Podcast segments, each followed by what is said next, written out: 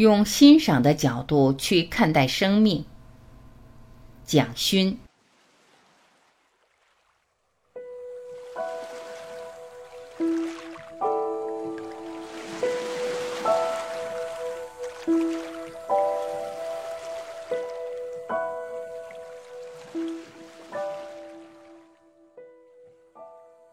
一，天地有大美。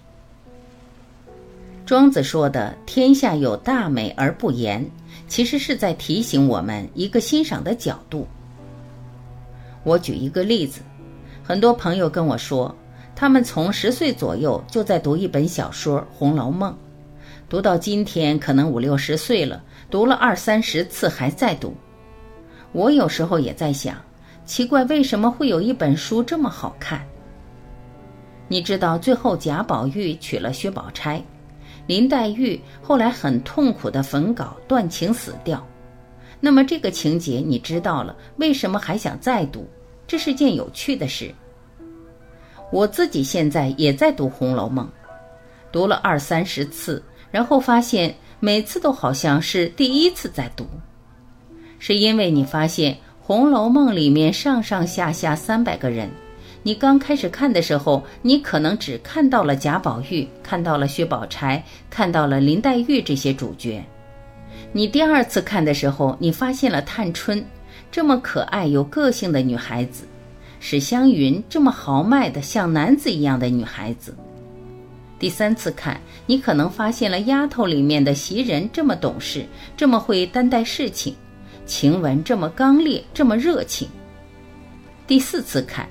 你又看到了不同的人，第五次看，你慢慢看到了刘姥姥进到大观园的时候像一个小丑一样，可是你又觉得她的生命里面卑微当中有一个这么可爱的东西，而所有大观园里面的贵族从来没有这么快乐过，因为他们看到了一个乡下的一个穷老太太进到他们的富豪之家，因为他们作为富豪，其实不知道那个东西那么美。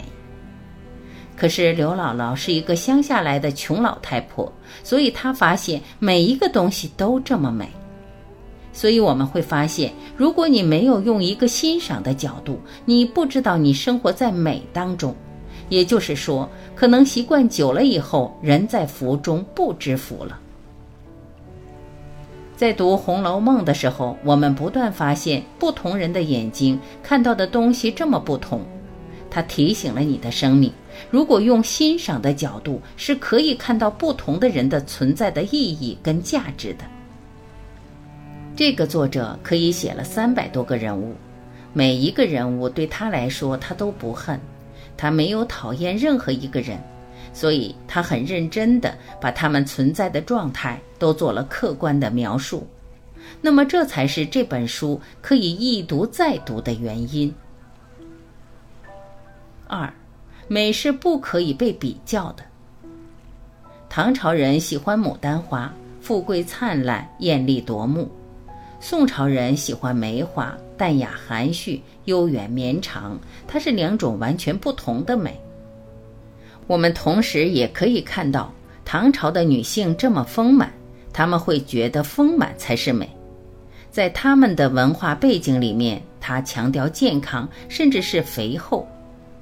我们看到说，唐诗里面描绘美女说：“温泉水滑洗凝脂。”凝脂这两个字，大家都可以感觉得到。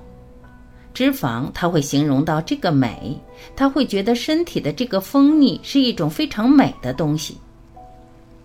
可是到宋朝的时候，他会觉得纤细弱不禁风是一种美，这种飘逸的感觉是一种美。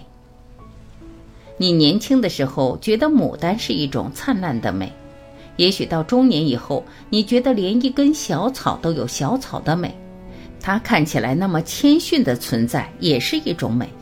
那这个美是不一样的，而且完全没有办法做比较。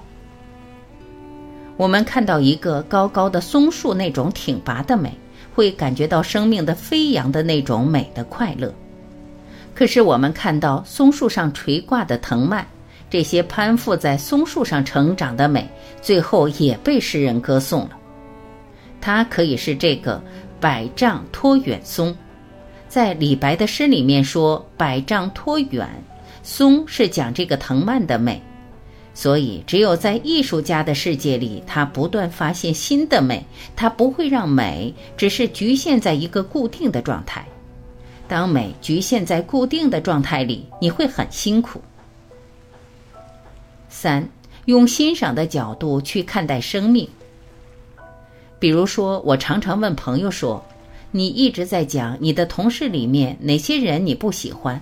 可是你每天八小时都要跟他在一起，不是很辛苦吗？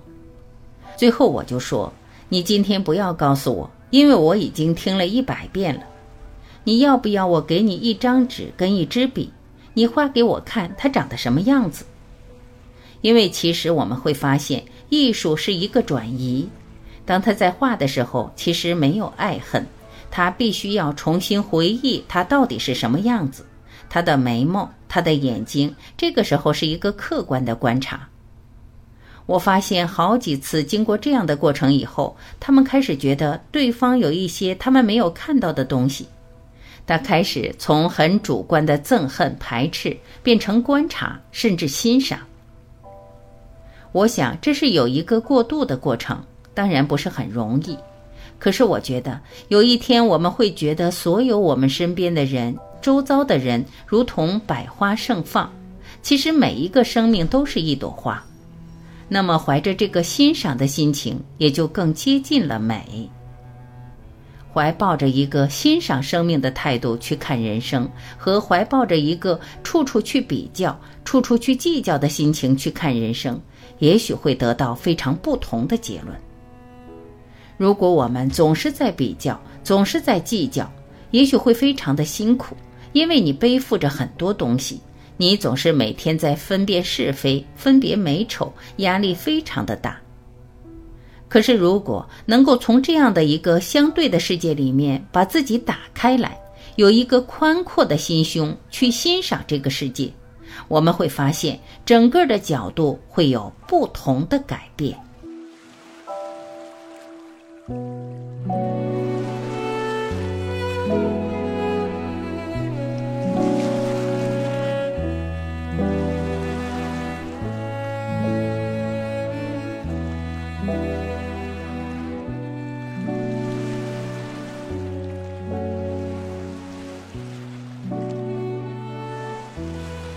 感谢聆听，我是婉琪，再会。